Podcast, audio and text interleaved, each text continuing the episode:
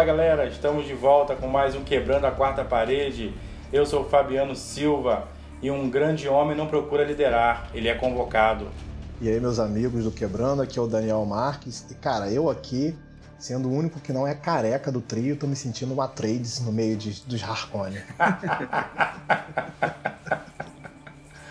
Você viu que nós já temos uma família, uma casa, hein? Igor Silva aqui. E sonhos rendem boas histórias, mas o que importa mesmo é o que acontece quando nós estamos acordados. Oh, Vamos de Duna! Isso, esse filme tão esperado, Duna chegou e nós também chegamos para comentar sobre ele. Cara, a segunda parte é a filmografia Villeneuve, né? É uma filmografia que a gente meio que adentrou justamente por causa de Duna, por causa da estreia de Duna, né? A gente estava bem ansioso e aí resolvemos contar um pouco da, da carreira do, do Villeneuve através de seus filmes. E, cara, eu posso adiantar aí que Duna não perde para nenhum dos outros filmes que ele fez. E a filmografia do cara é fantástica, assim. Então vamos ver o que a gente tem para falar aí do filme. Mas eu posso adiantar já que foi um filmaço. É muito interessante quando você vai acompanhando a filmografia do, por exemplo, do diretor. E à medida que você vai assistindo os filmes, você vai reconhecendo a, a mão dele né, no, no, que está sendo passado, da forma que a história está sendo contada. Então, de cara, assim, você já vê muita coisa que a gente já comentou no nosso primeiro episódio sobre a filmografia do Denis Villeneuve, que foi o episódio da chegada. Como ele trabalha a questão da filmagem contra a iluminação, a questão da silhueta que ele destaca. É, pô, e Duna tá recheado e tem um, né, o laranja da, do deserto, da, da areia, das, das visões. Cara, muito bom. Tá de parabéns. Foi uma obra que valeu muito a pena ter ido ao cinema para assistir. Pois é, um dos filmes aí mais aguardados de 2021, né? Duna realmente é, trouxe aí para o cinema essa adaptação literária de um clássico de ficção científica uh, de uma maneira até diferente do que estamos acostumados a assistir quando o gênero é ficção científica. E o Villeneuve mais uma vez nos é, surpreende a cada um de nós com o que ele traz de qualidade né, no seu trabalho. É, Igor já mencionou aí algumas das técnicas utilizadas por ele que sempre fazem com que é, o ganho ao assistir os filmes do Villeneuve faz com que a gente saia agraciado. Cara, o Igor falou sobre a filmografia aí e ela tem tudo a ver com a execução desse filme, né? Porque ele mesmo declarou que ele fez a Chegada, que foi o filme que a gente já comentou, e Blade Runner 2049 como uma preparação para fazer Duna. E a gente enxerga muitos aspectos desses dois filmes no, no Duna, né? Então o cara teve que se preparar. A gente sabe que Duna é uma obra. Aqui no Brasil não tem tanta repercussão assim, as pessoas não conhecem tanto.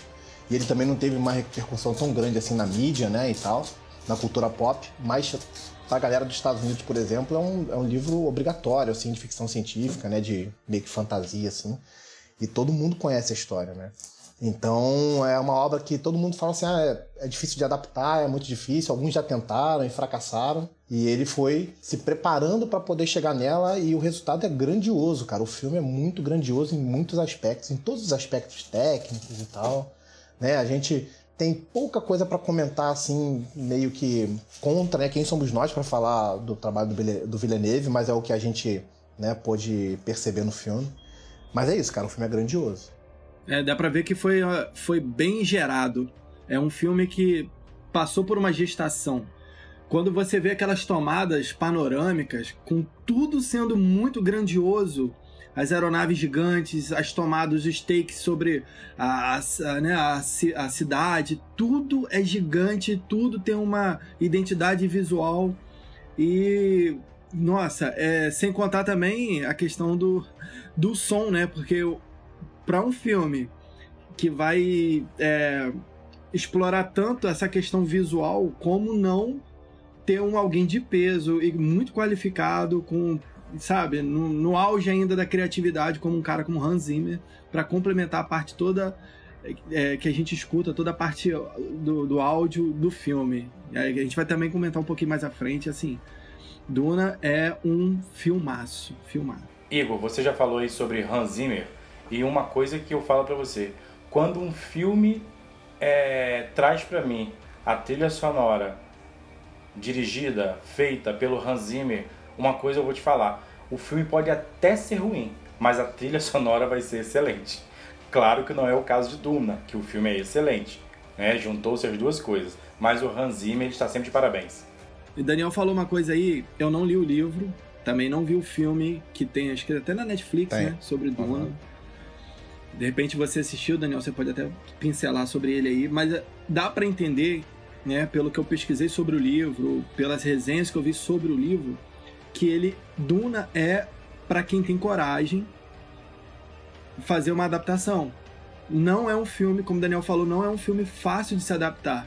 Como é que você coloca todos esses ingredientes e de que forma você vai contar uma história, ainda que seja a primeira parte da, da construção dos personagens, da construção do universo no, no, na tela para um primeiro filme? Cara, é. Parabéns, cara. Eu acho que o, o, o Villeneuve teve essa coragem e ele teve esse suporte, ele teve, né, mexeu as peças certas, o elenco tá fantástico, os atores dão um show a música tá perfeita, a fotografia. Então, tipo assim, a, eu saí do cinema, a minha experiência foi, nossa, entrei e assisti um filmaço que eu quero conversar a respeito, que eu quero conhecer mais. E um filme que, cara, eu fiquei pensando como que esse cara escreveu isso lá atrás, cara. Sobre a questão de você é, reciclar as coisas. Você vê, tem crítica política, tem. Uh, tem um viés ecológico, né? Tem, nossa, tem tanta São coisa muitos ali. temas, né?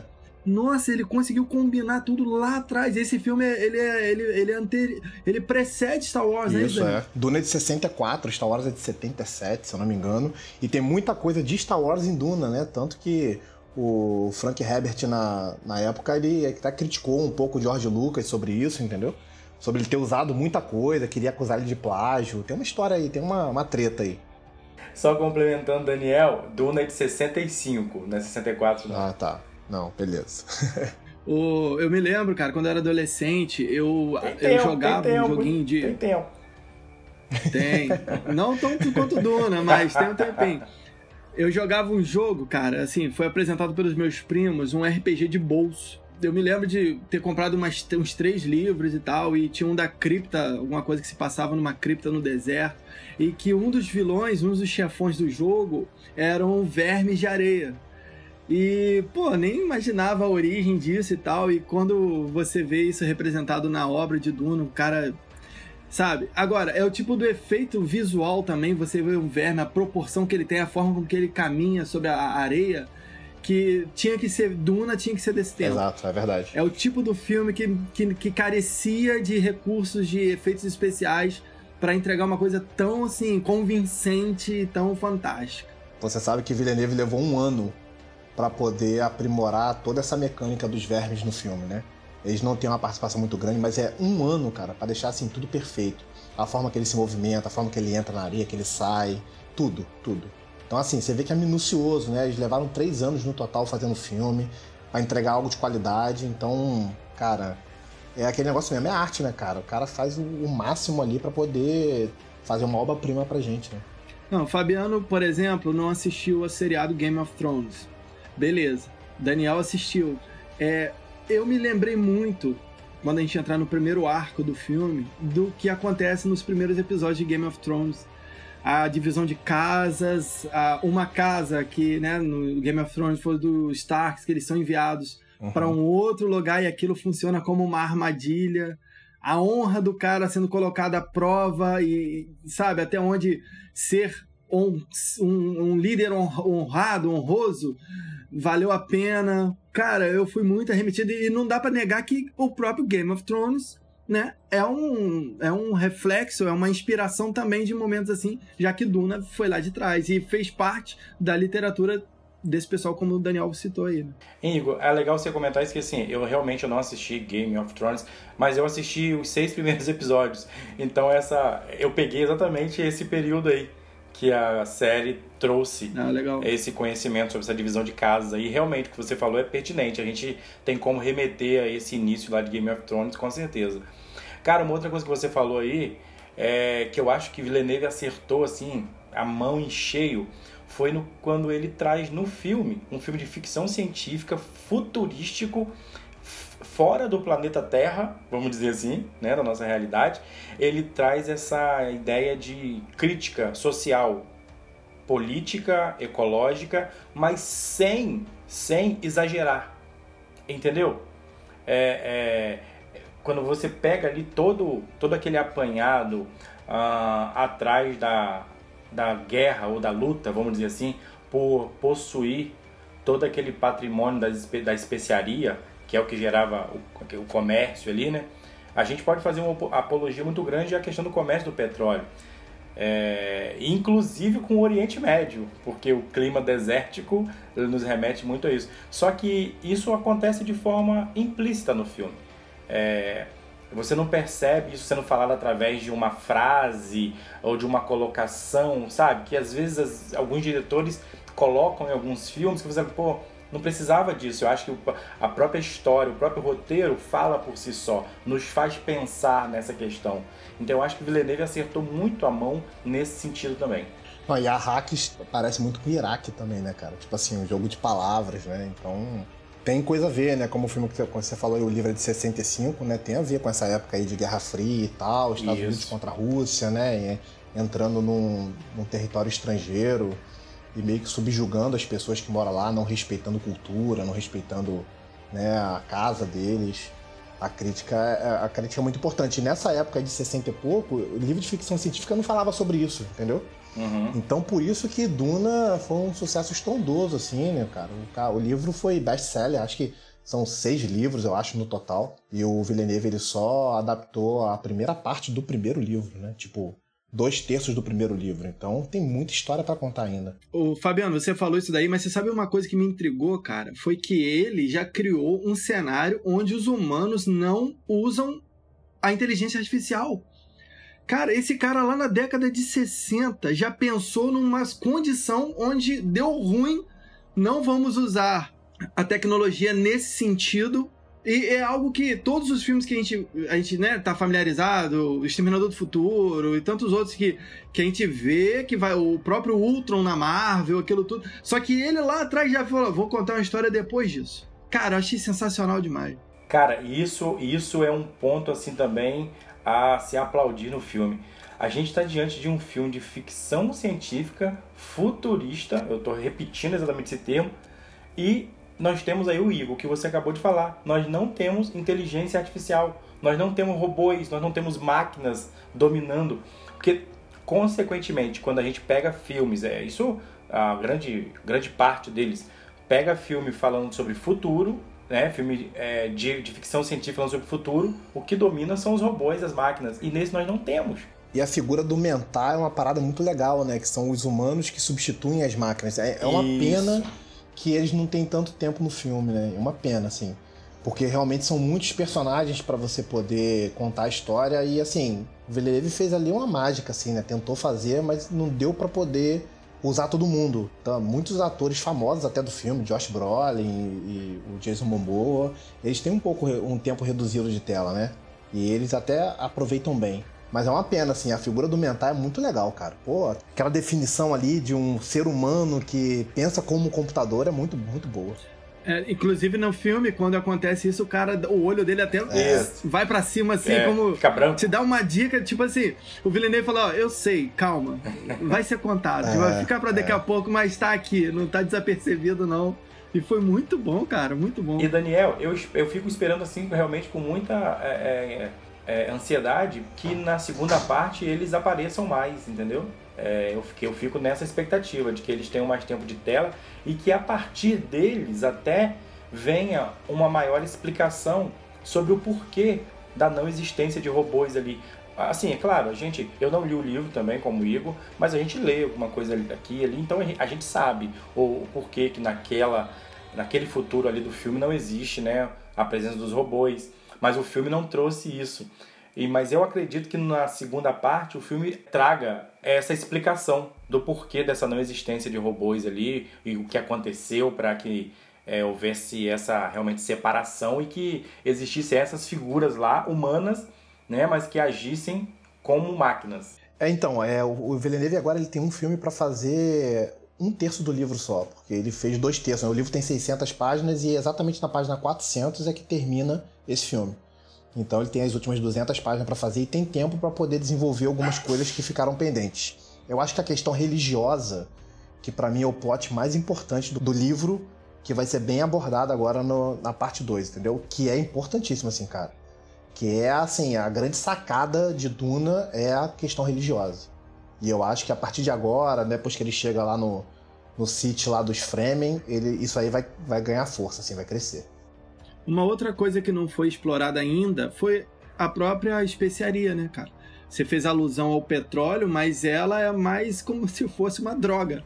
Porque ela tem né, toda essa questão que traz alucinação uhum. e tal, e é uma coisa que é, é altamente valiosa, porque tudo aquilo ali é para minerar essa especiaria, que eles falam, ah, fica acima das areias e tal, e tem os mineradores.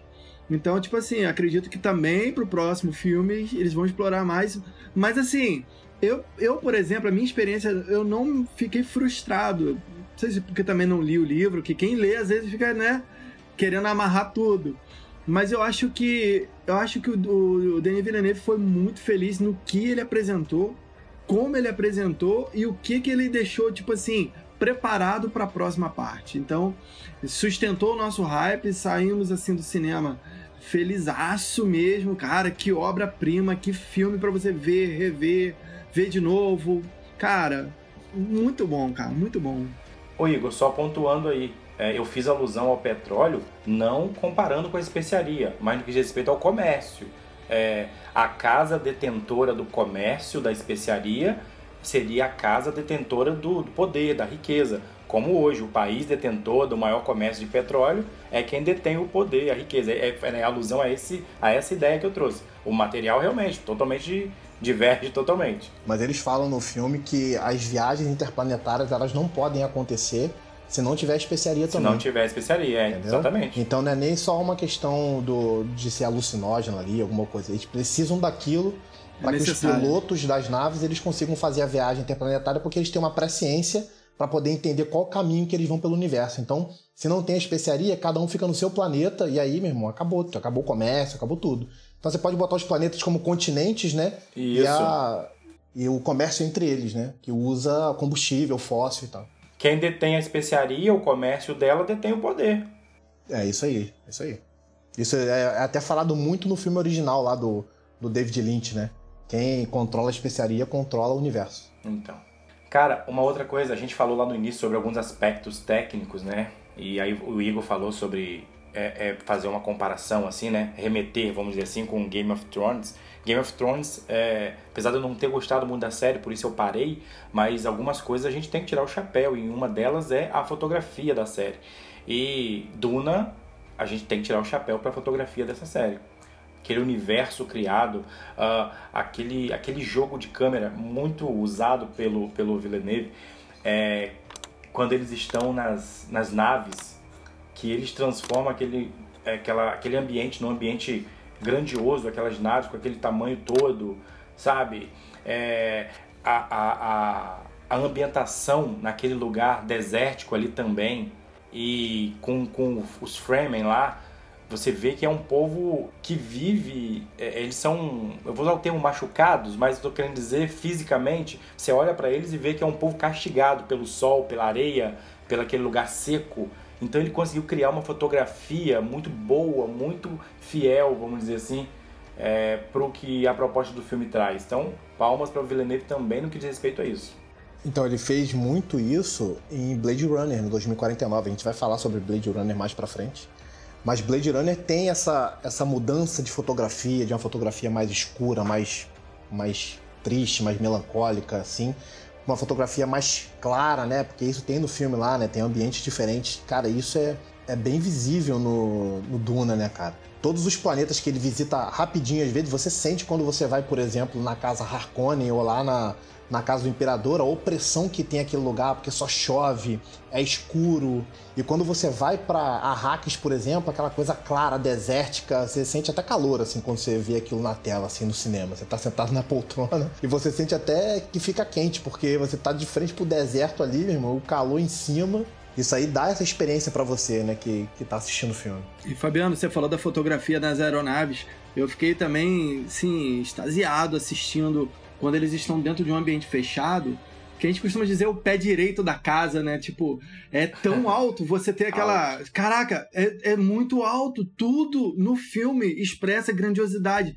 Todos esses, esses, esses, esses salões enormes, super altos, tudo isso ajuda a reforçar quando você tem a visão panorâmica que realmente se trata de um lugar muito grande, muito construído assim, algo faraônico mesmo. E é, a fotografia ajuda também é, a contar isso, né? A expressar isso. Sobre nave aí que vocês falaram, foi uma coisa também que me surpreendeu, porque a gente está acostumado a ver filme de Star Wars, né? Outros filmes de batalhas galácticas e tal, e as naves que eles possuem lá são assim novas para mim, cara. Foi uma coisa que me surpreendeu muito. A dinâmica dela, como elas funcionam, Poderia ser uma coisa que ele poderia ter pegado de algum outro lugar, mas não, cara. Ele fez um negócio assim, bem original, bem original. Fiquei muito surpreso com todas as naves que aparecem. A forma que também as naves chegam de um salto, né, galáctico lá de cima, que tem um tipo um portal. Que também é muito grandioso, gigantesco. As naves pequenininhas, assim. Depois você vai ver a nave também é gigante. Isso é muito maneiro, muito maneiro. E Daniel, diferente do que está acostumado.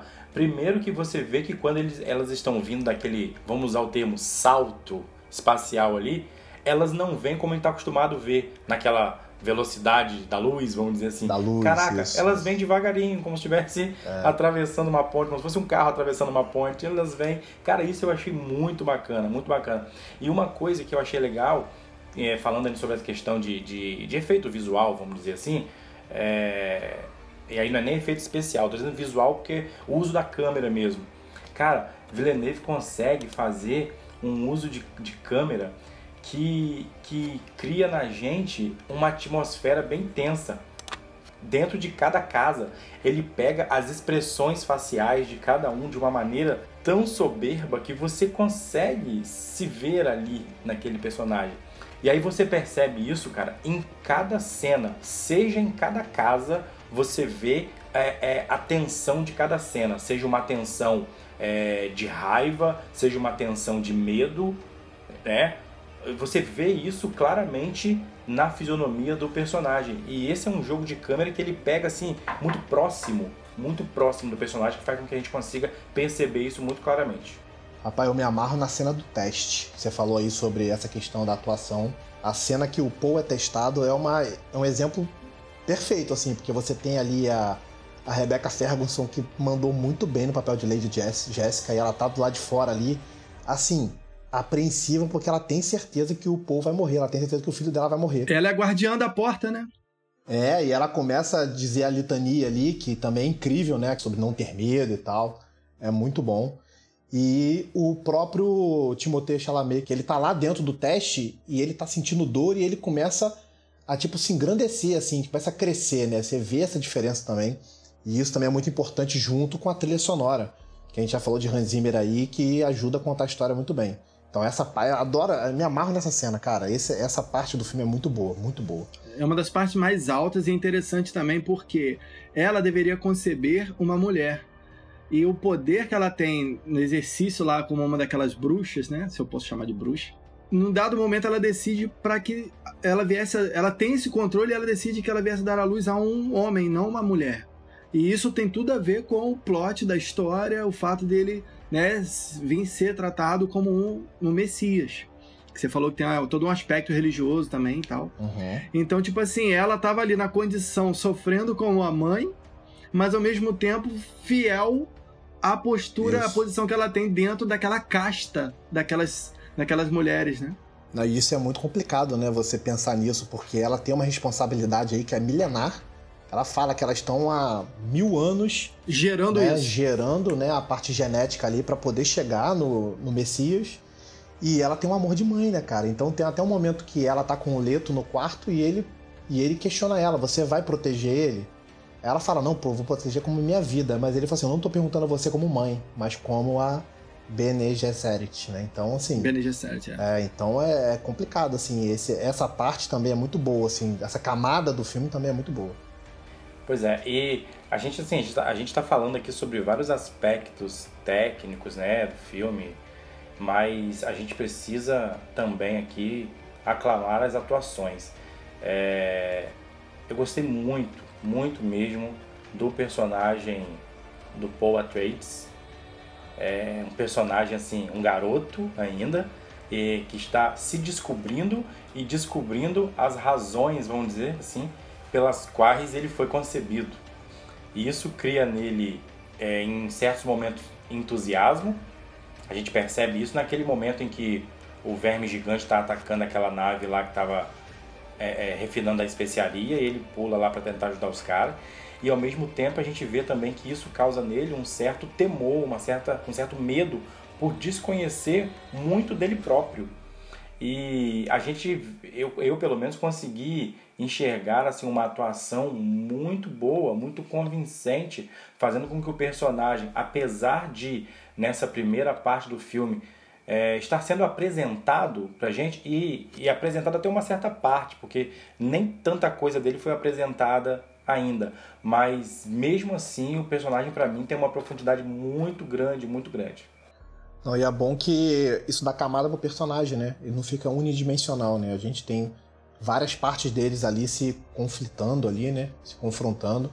E até no final, quando ele tá lutando lá com, com o Frame, né? Com o James, a mãe fala, ó, ele não tá brincando com ele. É que ele nunca matou ninguém. Então, ele tá entrando num mundo totalmente novo e é isso que a gente espera, assim, de uma, de uma narrativa, né? Uma mudança no personagem, um crescimento dele, que ele possa sair diferente do que ele entrou no filme. E vocês já até citaram, você até, Daniel, citou, né? A, a personagem da Lady Jessica, né? Incrível, incrível. Também, para mim, uma personagem assim de uma profundidade muito grande, muito grande. É, a forma como ela se comporta durante toda a trajetória dela ali de, de querendo ou não, eu também vejo nela é, uma certa é, identidade de discipulado para o filho, mas também de conhecimento, porque ela também estava é, à mercê daquela profecia, vamos dizer assim. Então ela também precisava conhecer sobre como seria o desenrolar daquela profecia é, sobre o próprio filho dela. E, e, ela ali, como aquela líder também da casa, né, ela tinha que se portar daquela maneira diferenciada. Então, uh, ah, para mim também, a personagem conseguiu é, é, demonstrar toda, esse, toda essa tensão vivida por ela né, naquele local, naquele lugar, é, sabendo que o futuro daquela humanidade ali, da sua casa, vamos dizer assim, poderia significar a perda do filho. Né? Então eu achei que ela conseguiu desenvolver no filme também uma personagem assim que é, nos faz sair do nosso lugar comum assim. Só, só voltando o que vocês falaram sobre o Timothy, eu achei assim, eu, eu, eu tava com muito receio dele ser o, elo fraco da interpretação. Mas, cara, eu estava totalmente errado. Ele é um grande ator. Ele entregou demais. Porque, tipo assim, lembra quando a gente assistiu O Senhor dos Anéis? O personagem do Frodo o ator entregou para ser aquilo ali e a gente compra. É um personagem frágil, menor, aquilo tudo. E esse era aquele cara criado na bolha dentro de casa que não podia se expor. Tem tudo isso Soltava no filme. Soltava no ventilador, jogava Exato. bola de gude no tapete. Mas ele demonstrou, cara, primeiro, é o que vocês falaram, é, é um personagem com muitas camadas e o ator conseguiu entregar em, em tudo aquilo que a gente pôde ver. A questão do combate foi convincente, ele treinando, os questionamentos dele, a hora que ele precisou virar o jogo se impor naquela reunião lá com a, com a, com a bruxa Mor lá, né?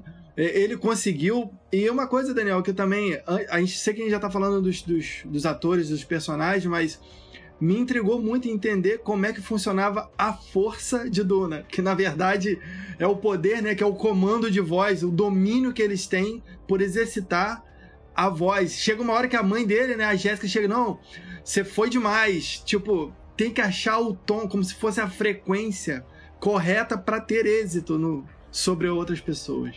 Então, cara, isso aí é incrível mesmo, né? Tem tudo a ver com a força de Star Wars, né? Acho que George Lucas pegou isso aí e aproveitou de alguma forma.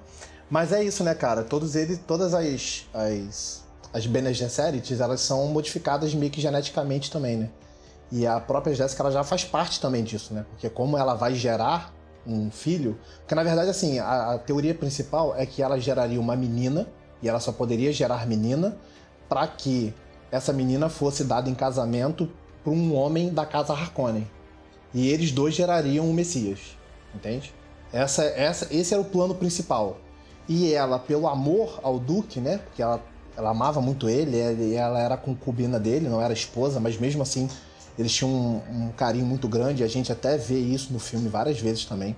Quando ela, a Rebecca Ferguson tá ali com, com o Oscar Isaac, isso é muito convincente também. Ela escolhe ter um menino e ela decide mantê-lo. E aí ele acaba se tornando né, o Paul e provavelmente, né, a gente vai ver mais pra frente aí que ele vai se tornar o, o Messias prometido. Então isso, ela também faz parte disso, sabe? Ela também faz parte dessa modificação genética que eles têm ali para poder ter essa, essa habilidade. Né? E, e, ela passa isso pro filho, ela passa o treinamento para ele, entendeu? Uma outra coisa que também foi curioso para mim, Daniel, porque eu não conhecia esse universo, é que eles não têm. É, não são muito dados à questão de armas, né? Muito dos combates são aqueles combates melee, é o Close Quarter Combat, tipo. É tudo muito próximo. Tanto que eles usam aquele campo de força que eu achei irado demais, irado demais. Azul e quando tá adentrando vai ficando vermelho.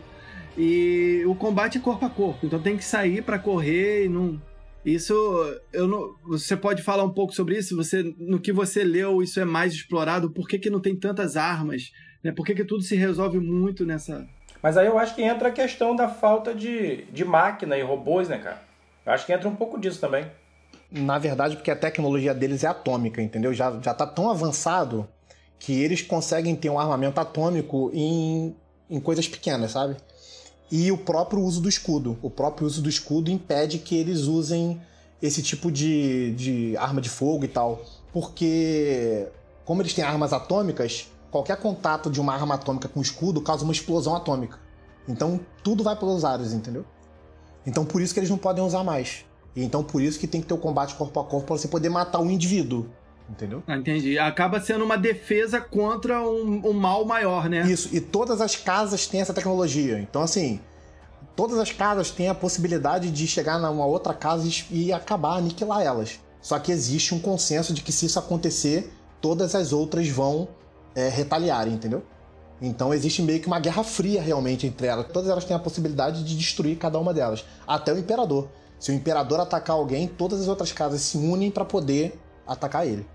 Agora, salvo a exceção daquela arma meio que tipo vai rodando, tipo um peão, que ela é jogada, né? E se ela ela vai girando e com isso eles conseguem, é tipo o, o ponto fraco da armadura, né? Ela consegue uhum. penetrar, que é assim que o que o Idaio lá, né? Ele acaba tomando um tiro disso. Mas ali é uma arma de projéteis. Ali aí tem como, sabe? Mas também não pode ser um revólver, né? Tipo, um revólver não vai conseguir porque ele vai ricochetear no escudo e vai cair. Quando o Paul tá treinando lá no início, é, o personagem lá do Josh Brolin até fala para ele, né? Que o escudo ele só é transpassado de forma lenta. E Lenta, aí eles estão eles estão lutando com a espada e ele vai encostando a espada e lentamente a espada vai ultrapassando o escudo. Ou seja, um tiro normal de uma pistola, de um revólver, ele não iria ultrapassar porque é uma coisa rápida. E já esse tipo de projétil aí que você falou, que o Daniel falou, ele, ele meio que encostava e ele ia se introduzindo no corpo. Então fazia com que pudesse romper aquela camada do escudo, entendeu?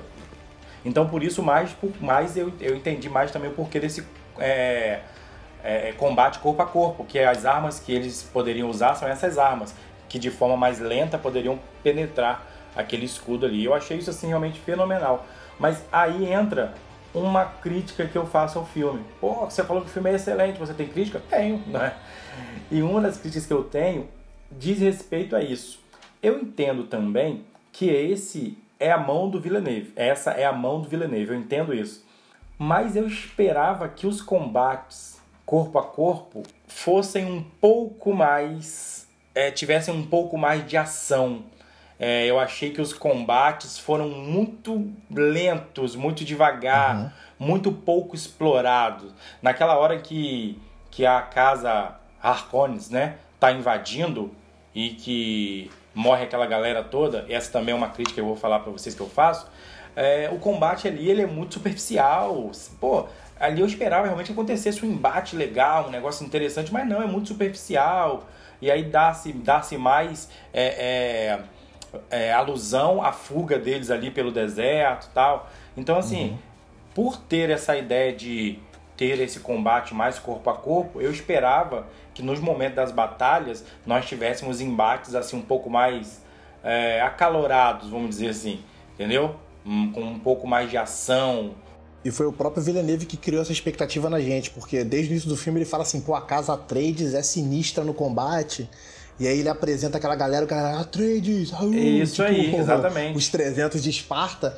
Então isso gera realmente uma expectativa. Mas a gente é. teve um vislumbre de uma visão dele em que ele tá com uma armadura e ele tá lutando no deserto. Aquela cena de ação é boa.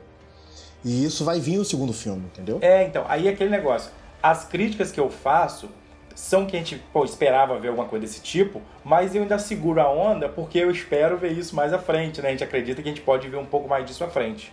E ele depois deu entrevista falando que ele vai explorar mais no segundo filme a questão da batalha, porque esse primeiro é, ele precisou desenvolver bastante o universo e os personagens e a trama. E eu entendo que você falou, acho que o que teve talvez pudesse ter sido um pouquinho mais é, gostosa aos olhos, né, à vista. Mas assim. Isso, isso, Mas exatamente. eu acho que. Vamos. vamos a crítica é válida, mas eu acho que a gente vai conseguir ser mais preciso ao comentar no final de tudo. Eu acho que tem coisa muito boa vindo aí. E o que teve de combate, e falando de combate, cara, eu vou te falar. O personagem que talvez eu menos gostei, que é a figurona assim, né, do, do general da, da casa, que é o o Gummy, né, do o, que o Josh Brolin interpreta, ele para mim foi tipo, eu esperava, não sei se é porque é o Josh Brolin e sei lá, eu, eu imaginava uma coisa muito mais agressiva e tal e ele foi meio que tipo o um mentor do He-Man. Uhum. Aquele cara ali, tá ali, é, participa, mas não, é, não foi tão protagonista. Era mais um conselheiro. Não, e o engraçado é que o Josh Brolin ele deu uma declaração ali dizendo que para ele é muito melhor ele fazer um filme como Duna do que fazer um filme fazendo Thanos, por exemplo, que é tela verde e tal. Fala assim, pô, a participação dele vai ser boa, né? A gente vai ter alguma coisa de profundidade ali, não tem nada, cara. Tipo assim, espaço do, o tempo de tela dele é pequeno, assim, muito pequeno, poucos diálogos.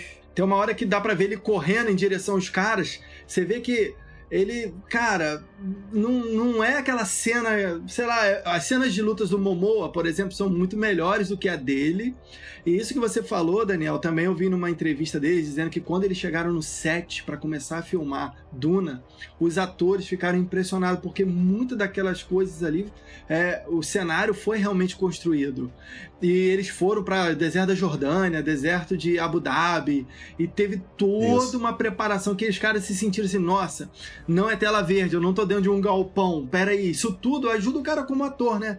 Claro que o ator está preparado para situações uhum. como ele tá todo com pontinhos na cara e pontos de movimento e tal, mas poder estar tá vestido, né, caracterizado, com um cenário real, nossa, é faz muita diferença. Deve ser realmente muito melhor, com certeza. Caras, e aí está, vocês tocaram num ponto que é a minha segunda crítica ao filme. Pô, você tem duas que tem, mais uma, que é isso. É, eu entendo a necessidade que o Villeneuve tinha de fazer toda uma apresentação, é, toda uma ambientação, ou seja, mostrar como funcionavam as casas, o universo do Império ali, né? Eu, eu entendo isso, mas caraca, achei que alguns personagens foram pouco aproveitados. Mesmo, mesmo sendo a primeira parte, mesmo sabendo que vai vir uma outra parte, mas eu achei alguns personagens pouco aproveitados. O, jo, o personagem do Josh Brolin, para mim, é o que encabeça essa lista dos pouco aproveitados. Eu achei que realmente é, faltou dar um up no personagem dele, assim também como no personagem do Momoa. Achei assim pouco pouco usado pro pro, pro que a gente tem desses atores, entendeu? Acho que esses caras poderiam, o personagem deles poderia ter sido um pouco mais explorado. É, eu não falo nem, é claro, quando você fala ser um pouco mais explorado, consequentemente vem mais tempo de tela. Mas que pelo menos o tempo de tela deles tivesse um pouco mais de aprofundamento, alguma coisa que causasse um pouco mais de impacto. É, achei que assim, o tempo que eles apareceram no filme foi um tempo para mostrar uma ou duas coisas e matar o personagem. Achei que foram personagens realmente pouco aproveitados. Essa é uma crítica que eu faço, apesar de entender a necessidade que o filme tinha, de ter muito tempo de apresentação do ambiente, mas acho, acho que essa necessidade fez com que grandes personagens fossem pouco aproveitados. Esses dois são os principais e acho também que o personagem do Oscar Isaac, o Leto, também merecia um pouco mais de tempo. Sabe, aquela figura dele imponente como líder ali, eu acho que ele merecia um pouco mais de tempo, merecia um pouco mais de aprofundamento de quem ele era. Ah, será que na segunda parte não vai mostrar mais algumas coisas desse personagem? Pode até ser, a gente não sabe. Eu não li o livro. Mas eu achei que essa primeira parte pecou um pouquinho nesse sentido aí. Mas ele é tão bom ator, cara, assim, que ele aproveitou muito bem. Sim, de todos ali é o que melhor aproveitou para mim. Mas quando ele tem a interação dele com o Paul e a interação dele com a Jéssica são assim totalmente críveis, assim. A gente entende muita coisa do personagem só prestando Sim. atenção em como ele conversa com eles, em como ele toca, em como ele olha. Mas o personagem, o personagem realmente ele tem pouco tempo na história. É, entendeu? Essa é a questão. Então eu achei pouco aproveitado. Talvez seja, seja da própria história. Não estou né, dizendo é, que ele sim, tirou sim, algo que é. deveria ter. Mas dentro da própria história eu achava que o personagem podia ter um pouco mais de vida ali. É, não é nem culpa do Villeneuve, é culpa mesmo do, uhum. da história, né? Como ela é contada e tal. E a gente acaba se apegando a um personagem, é. né? E a, talvez pelo ator, né? Se é muito bom, a gente queria ter Verdade. visto um pouco mais. Verdade. O, o, Mo, o Momô raspou a barba por muito pouco, cara. Tinha que, tinha que aproveitar é, mais é. isso, cara. O pois cara arrancou é, cara. a barba. Eu falei, caraca, o cara tá sem barba. Mas. É, acho que o Daniel falou e eu também corroboro. Pelo menos não tirou digitalmente. Né? É. Mas assim. É, o Momô, ele tava, ele tava muito bem no filme, cara. Eu tava gostando. Falei, caraca, ele tá entregando pra caramba. Sabe, por exemplo, se ele tem um filme que ele é o protagonista, por exemplo, Aquaman, mas às vezes também não, né, um filme super-herói não, ali não, se você, é isso que o Daniel falou, a interação dele com o Paul, você entende a, a broderagem dele, o olhar dele, não, que ele tá, ele já tem uma experiência de vida, aquela distância da experiência de vida, você enxerga tudo isso no pouco tempo que ele tem, mas isso também é devido ao roteiro e, a, a, e como ele encena tudo aquilo. O desenvolvimento dele como ator, cara, isso foi muito bom. Muito bom, eu gostei muito. Não, então, é isso, exatamente isso. Aí, quando a gente fica nessa expectativa, querendo mais do personagem, pô, o cara morre. Aí você fala, poxa vida, agora que eu tava gostando do Aquaman aí, cara. E falando, e falando do, de atores, né? Você tem o Dave Bautista aí muito bem como um vilão, muito, des, muito desassociado do pastelão do Drax da Marvel, né? Ele até Sim. comenta sobre isso numa entrevista. Agora, eu queria falar com vocês sobre o, o Barão, cara. O Barão é aquele vilão que a gente falou nos episódios para trás, quando você tem um bom filme, mas o vilão não te mete medo. Agora, esse vilão, esse ele é tem todos os esse é ingredientes é assim que fala: nossa, calma aí, calma aí. Exatamente. Tem um Big Boss na.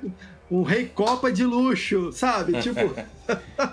não, é muito bom, né, cara? E a maquiagem pesada, né, cara? Maquiagem pesada ali. E faz a gente pensar assim: caraca na segunda parte, se esse maluco realmente partir pra, pra briga aqui, eu não tô dizendo a briga física, mas quando ele realmente é, é, aparecer mesmo, demonstrando toda a força, poder dele ali, só que aí é, a gente fica pensando isso no início, né? E, e o, mas o próprio filme, no desenrolar dele ali nessa primeira parte, já faz isso. Na primeira aparição dele, a gente fica pensando o que seria dele numa segunda parte. Só que no própria primeira parte, já faz isso com a gente. Já faz a gente ter esse, esse temor. E ele toma uma porrada, né? Que o cara, né? Coloca aquele dente lá com armadilha. É. E depois você vê aquela cena porque ele anula a gravidade, ele tá colado no teto, meio que se recuperando. Mas ao mesmo tempo, uma das camadas desse vilão é que parece que tudo isso, quando tá tudo pegando, o semblante dele é um cara que tivesse muito tranquilo, muito é. acima de qualquer ameaça. E isso traz um ar sombrio no personagem. Não, o próprio ambiente, o próprio design ali da, de todas a, a parte de onde ele mora ali, né, tal, de Gate Prime ali, que é o planeta dos Harkonnen ali, já é bem opressivo, né, cara? A parada assim. E tudo que cerca ele também, né? O próprio mentar dele é aquele personagem que, que o Villeneuve já até utilizou, que é o David Maltakian, acho que é o nome dele esse. Que faz, que faz até o, o bolinha lá do Esquadrão, Esquadrão Suicida. Suicida. Ele é, é bom ator ótimo ator, cara. E ele tá bom. em Suspeitos e ele tá em Blade Runner também. E a gente vai poder falar, depois falar sobre ele nos dois. E ele é ótimo ator. Ele é como aquele mental ali, careca ali e tal, franzino ali, mas se você vê que ele é bem amedrontador, assim, ficou muito maneiro. E todo aquele ambiente ali contribui para isso, né, cara? É muito bom. O Barão, ele é bem sinistro mesmo.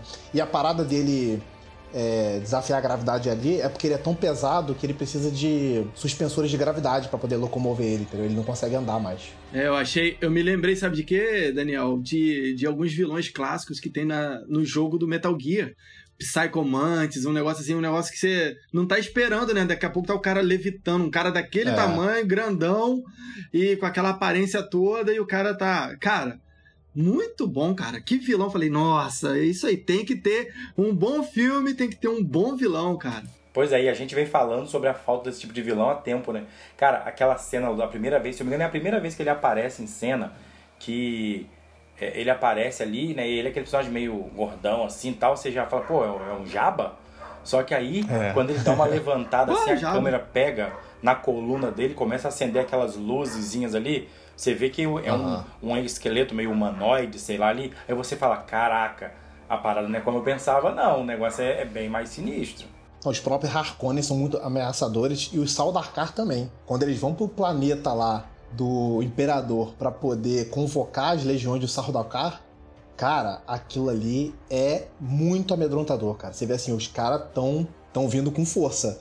E aquela voz que, aquele canto que tem naquele planeta que é meio metálico assim, aquilo ali não tem efeito não, cara. Aquilo ali são um, um tipo de, de voz mesmo que as pessoas projetam da garganta para fazer daquele jeito. Isso também Uma é técnica. Né? técnica é. natural. Isso é incrível também. Legal, cara. Pô.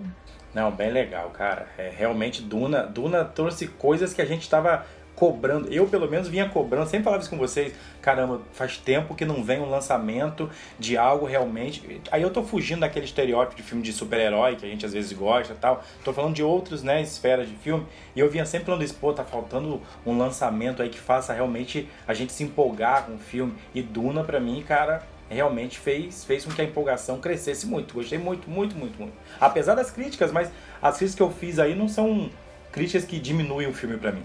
Então, e o filme é muito grandioso, mas a gente tem cenas de muitos detalhes, assim, né? Que o Villeneuve ele entrega pra gente sentimento através da cena. Por exemplo, quando o Paul ele tá se despedindo do planeta dele e ele vai na beira de um rio e ele coloca a mão na água, assim, pela última vez, sabe?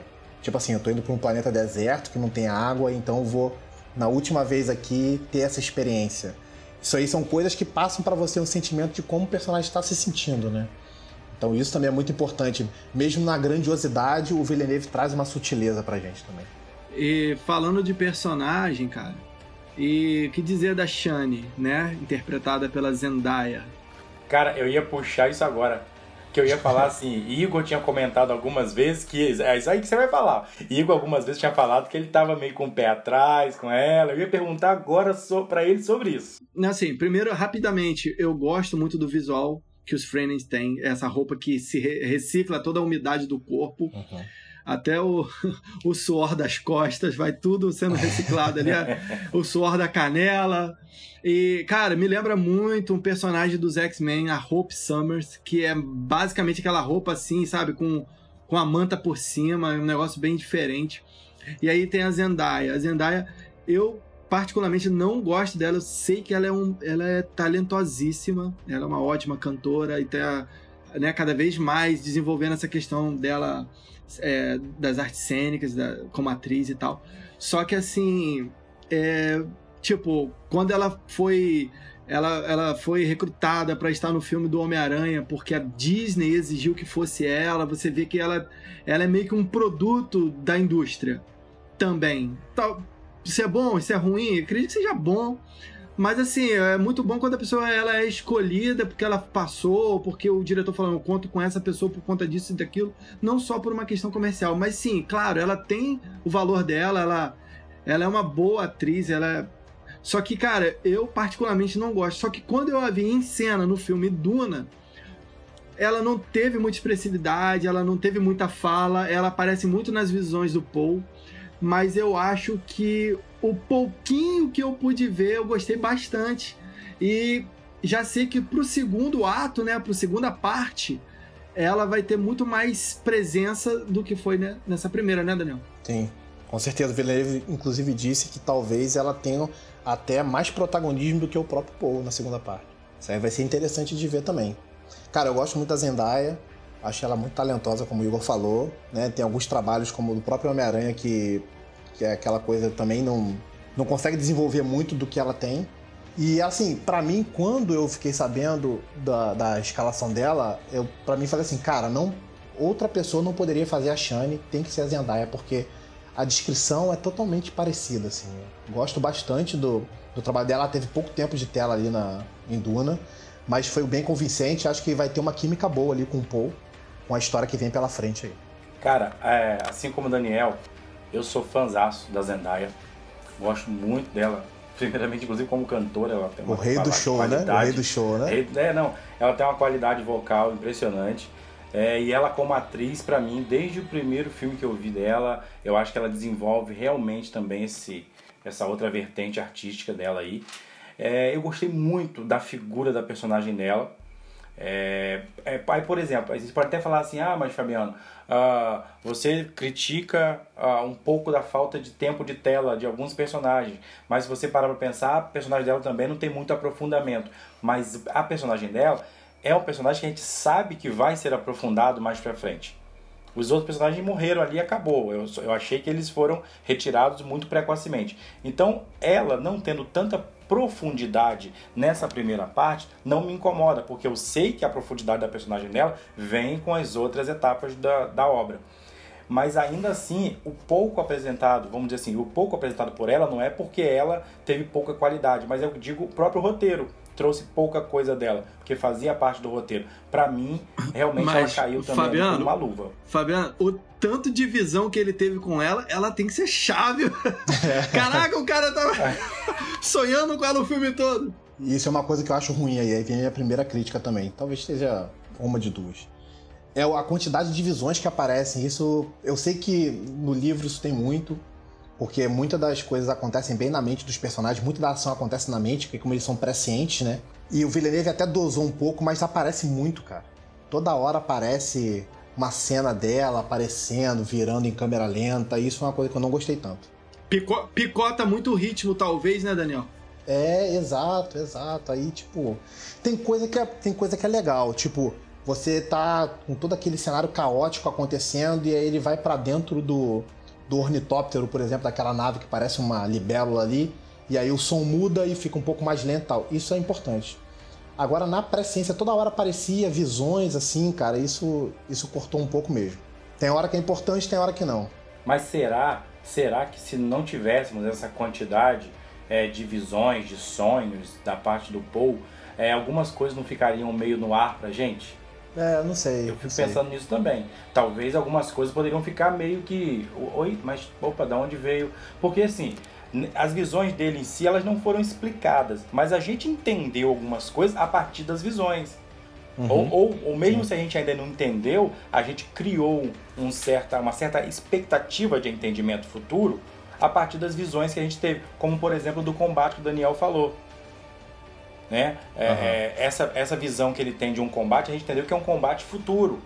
Então, você já entende um pouco que, tipo assim, não, futuramente, talvez a coisa, no que diz respeito a essa questão de batalhas e combates, vai estar um pouco mais é, é, é aprofundada, vai estar realmente diferente, vai ter um, um upgrade. E talvez se nós não tivéssemos é, tantas visões, talvez a gente pudesse ficar ainda meio sem entender algumas coisas que acontecessem pare, poderia parecer que aconteceu de forma aleatória ou que deixou de acontecer de forma aleatória. Não sei, fico pensando, uhum. talvez seja necessário. Talvez seja uma coisa que até assim, ah, teve muita, mas se a gente parar pra pensar direitinho, talvez tenha sido necessário que houvessem muitas mesmo.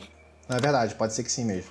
Só isso, isso me incomodou um pouco na primeira vez que eu vi. Da segunda vez, eu assisti duas vezes, não incomodou tanto, mas mesmo assim. E não é nem assim a quantidade de visões, não, mas talvez a mesma coisa que aparece várias vezes, sabe? Ah, repetições, é repetições das mesmas isso, coisas. Isso.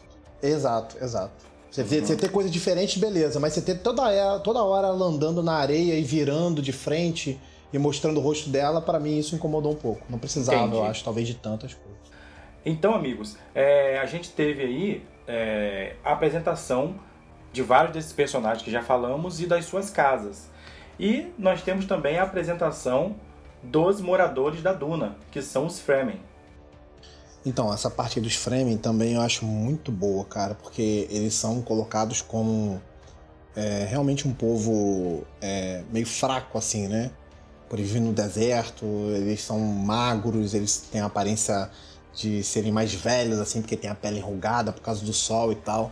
Mas quando a gente vê eles lutando, quando a gente vê aquela cena, acho que até na visão que o Paul tem, que eles saindo de dentro da terra, ali, né, de, debaixo da areia, cara, aquilo ali é muito maneiro, né? Você vê que eles são poucos, assim, de repente eles vão surgindo debaixo da areia, e aí fica aquele exército gigante, assim, cara, isso é muito bom. Acho que a parte 2 a gente vai ver muito ainda da, do, de como os frames lutam, né?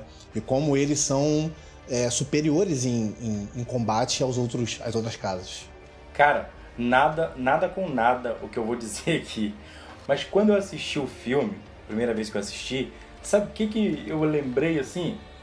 É, eu não estou fazendo comparação, dizer que parece, mas eu lembrei disso por causa da característica daquele povo. Vocês lembram do filme Rambo 3? Que ele. Que é no Afeganistão? No Afeganistão. Cara, uhum. eu me lembrei muito daquilo. Por que eu estou dizendo isso pra vocês? Porque ali mostrava no filme do Rambo um povo sofrido, mas um povo aguerrido. Uhum. Sabe? Um povo sof é, que sofria por conta do deserto, por conta de outros países tentando dominar os seus territórios, né? E aquela luta ali para não serem dominados pela tirania russa, na época, soviética, melhor dizendo, na época.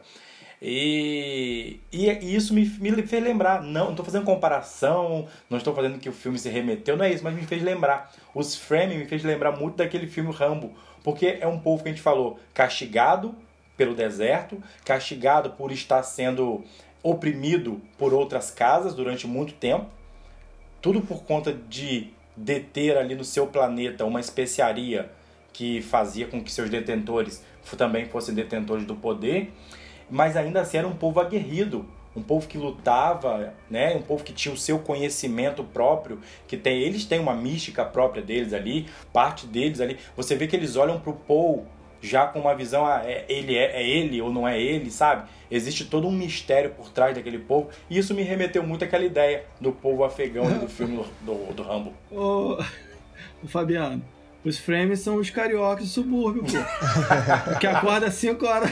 Que acorda às 5 da manhã. Cavalo um monte... trem. Pô, cavalo do trem. tem que surfar no BRT, cara. É aquilo ali, cara. Tu viu em cena.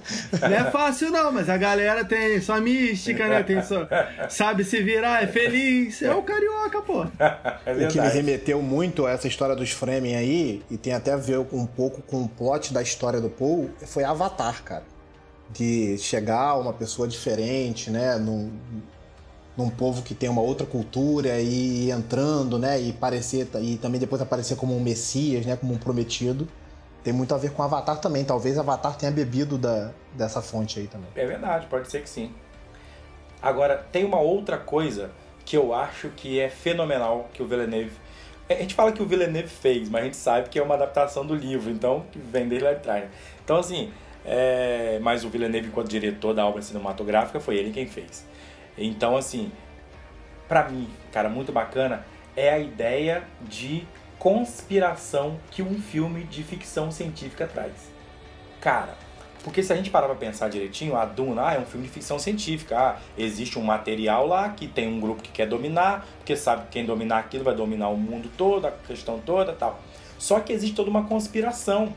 Porque a casa que dominava inicialmente é, a Duna, eles são retirados pelo imperador sem nenhuma explicação. E a principal casa rival deles é quem vai dominar o território a partir de então. Só que a gente vai descobrindo no filme que existe uma conspiração ali por trás para tentar destruir a casa, a segunda casa, que é a casa Atreides. Então assim, esse ambiente de conspiração por trás de um ambiente futurista de ficção científica, cara, fenomenal. Para mim, Duna, as camadas que o filme vem trazendo, vem, vem, vem descobrindo durante todo o tempo de tela ali, ele é impressionante. E passa por essa camada dessa questão dessa conspiração, teoria da conspiração que acontece ali também. Mas sabe o que também, Fabiano? É que nem, por exemplo, você assistia Star Wars pela, pelo prisma da política. cara, é fantástico. Às vezes as pessoas. Tem gente que não assistiu Star Wars até hoje e fala, ah, boneco, sci-fi. Cara, se você pegar pelo prisma político, desde do, dos prequels até o, a clássica, cara, é muito. A República, o, os rebeldes sendo o pessoal que não se dobra à tirania de um império, e você tem as manobras. Cara, e, e bebeu muito de Duna, né, Sim. né, pelo visto, porque Duna. Então, tipo assim, é muito bom, e isso enriquece demais a narrativa. Isso traz, isso vai além, né? Isso faz você ir além de simplesmente.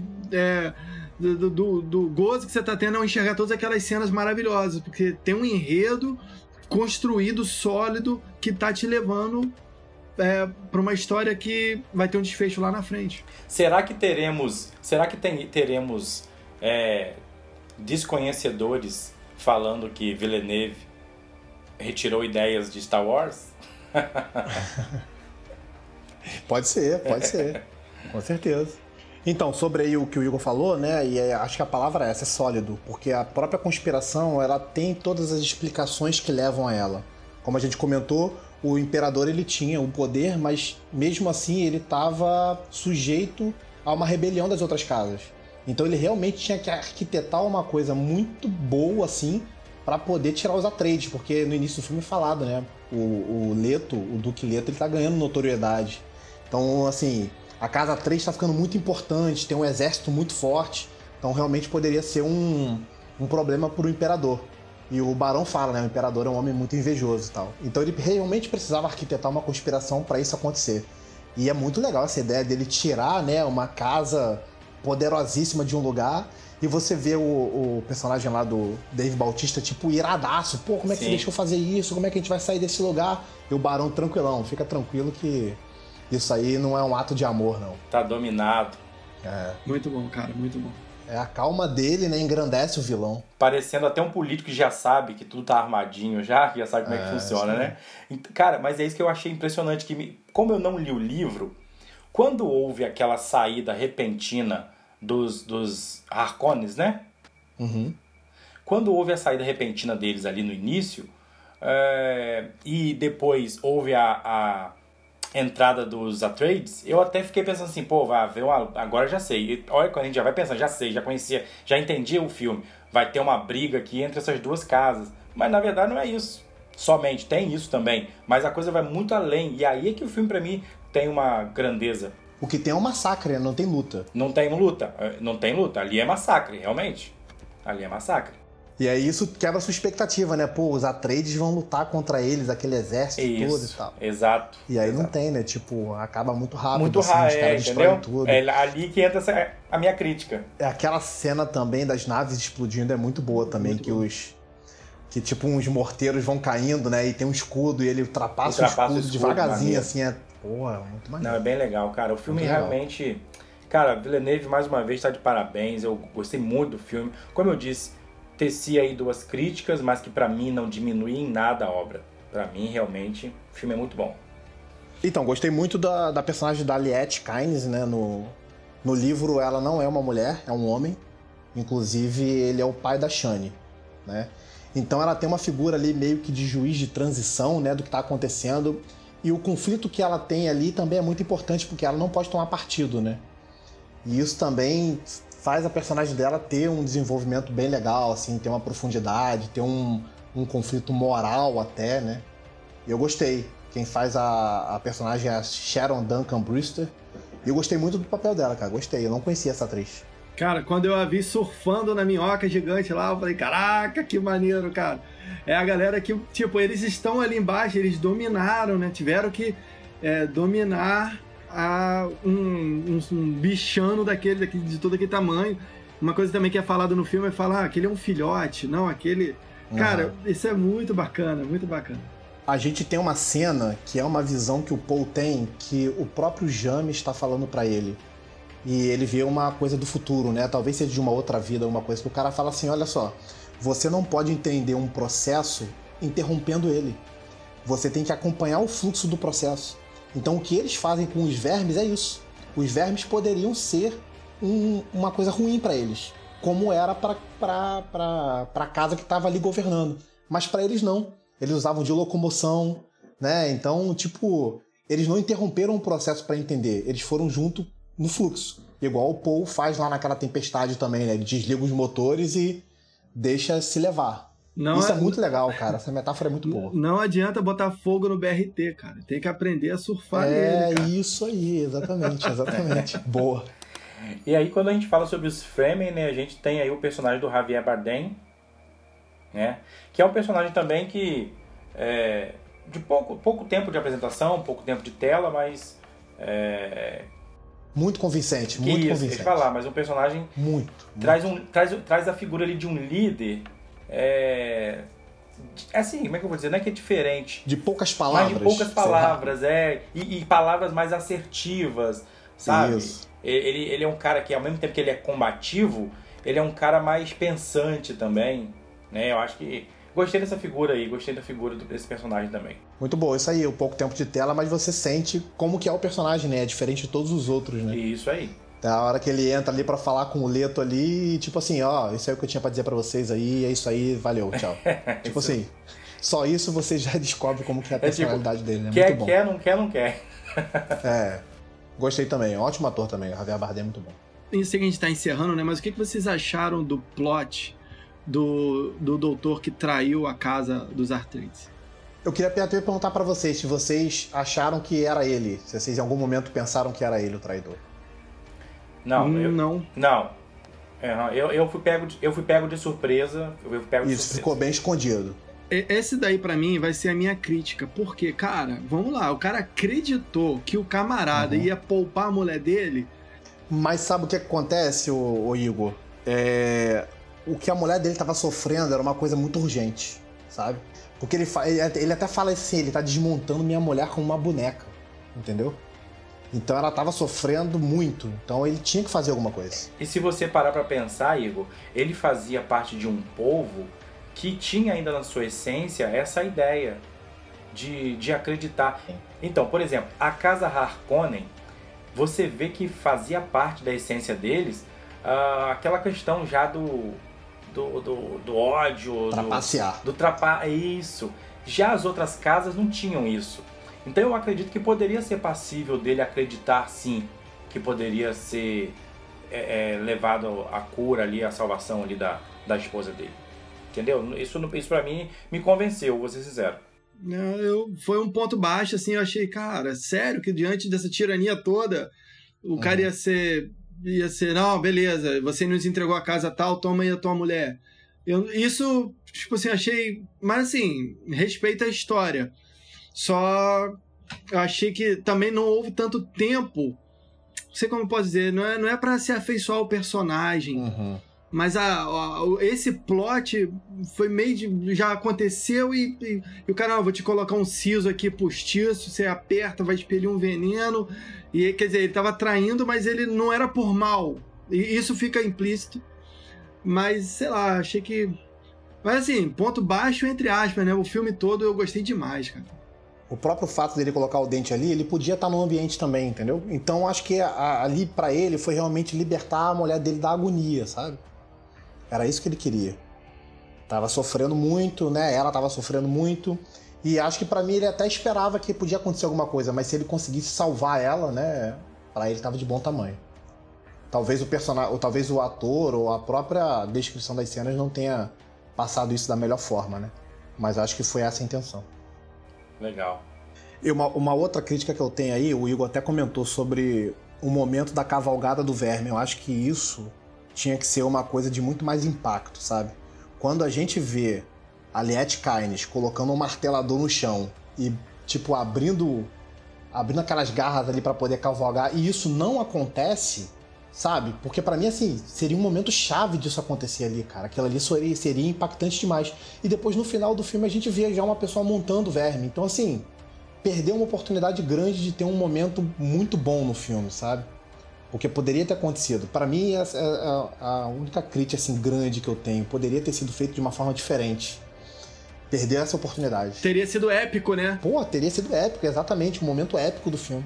Mas, Daniel, essa é uma crítica que eu faço a, ao, aos trabalhos do Villeneuve. Aí, claro, eu sei que aí é uma adaptação do livro, mas ele, enquanto diretor, uhum. poderia criar algo diferente se ele quisesse. Afinal de contas, é uma adaptação. Isso, com certeza. Mas essa é uma crítica que eu faço a alguns trabalhos do Villeneuve. Que eu, inclusive, fiz essa crítica ah, no A Chegada.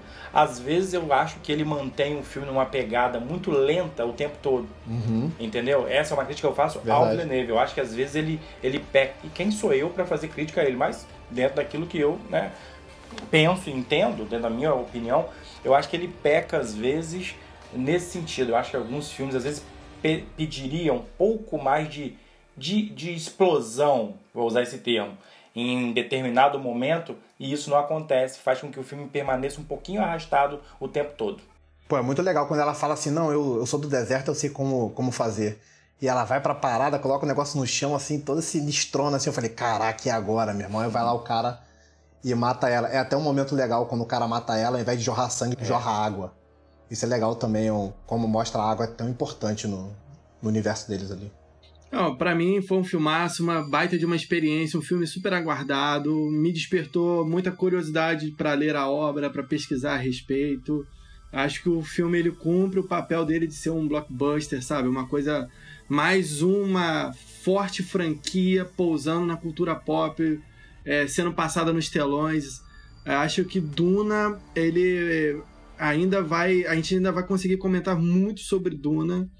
Eu conversei com algumas pessoas que não gostaram do filme porque também tá, tipo assim, foram com aquela expectativa de ver aquelas colisões de, de, de exército, aquilo tudo, e o que nós vimos foi uma família sendo levada para um lugar estrategicamente para um massacre e o filme deixando, ó, vamos continuar isso daqui no próximo.